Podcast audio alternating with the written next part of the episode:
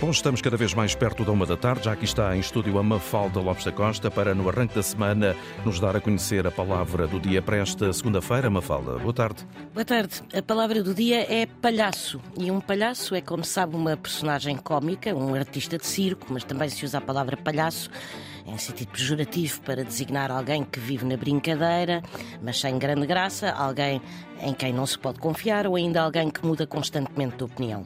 O que nem toda a gente relaciona é a palavra palhaço com palha.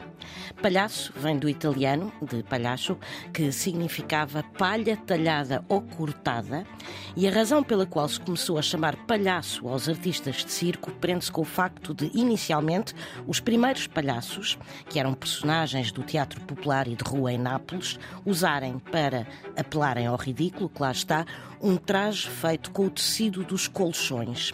Colchões esses que eram de palha, e daí serem chamados de palhaços.